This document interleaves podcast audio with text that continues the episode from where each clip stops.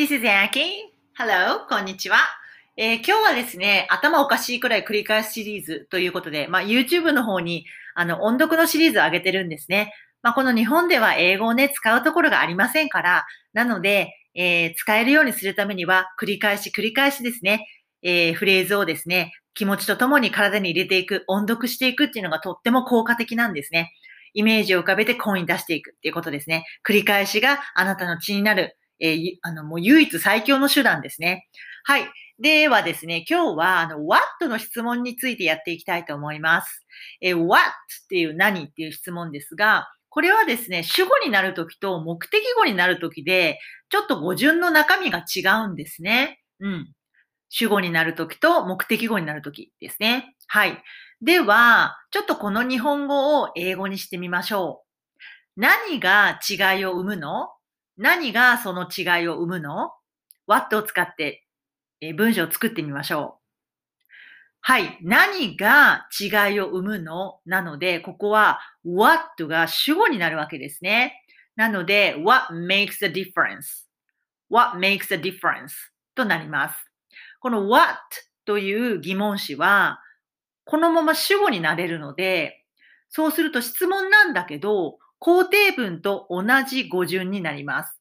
what が主語、makes が動詞、the difference が目的語。difference というのは、えー違いという名詞です。なので、そのままですね、肯定文と同じ語順です。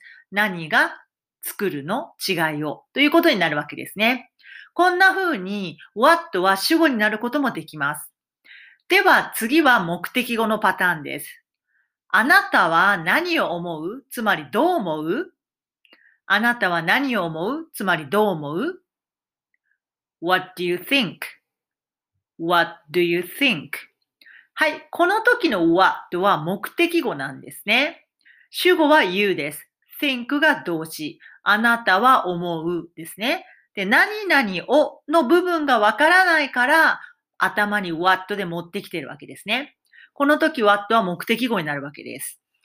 この what が目的語になるときは、その後っていうのは質問の語順なので、do の力を借りて do you think になるんですね。はい。このように what はですね、主語になるときと目的語になるときとあります。もう一度日本語を言っておくので、英語にしてみましょうね。何が違いを生むの ?What makes the What makes the difference? あなたは何を思うのつまりどう思うの ?What do you think?What do you think? はい。ということで、語順が若干違いますね。Okay, thank you for listening. See you next time. Bye.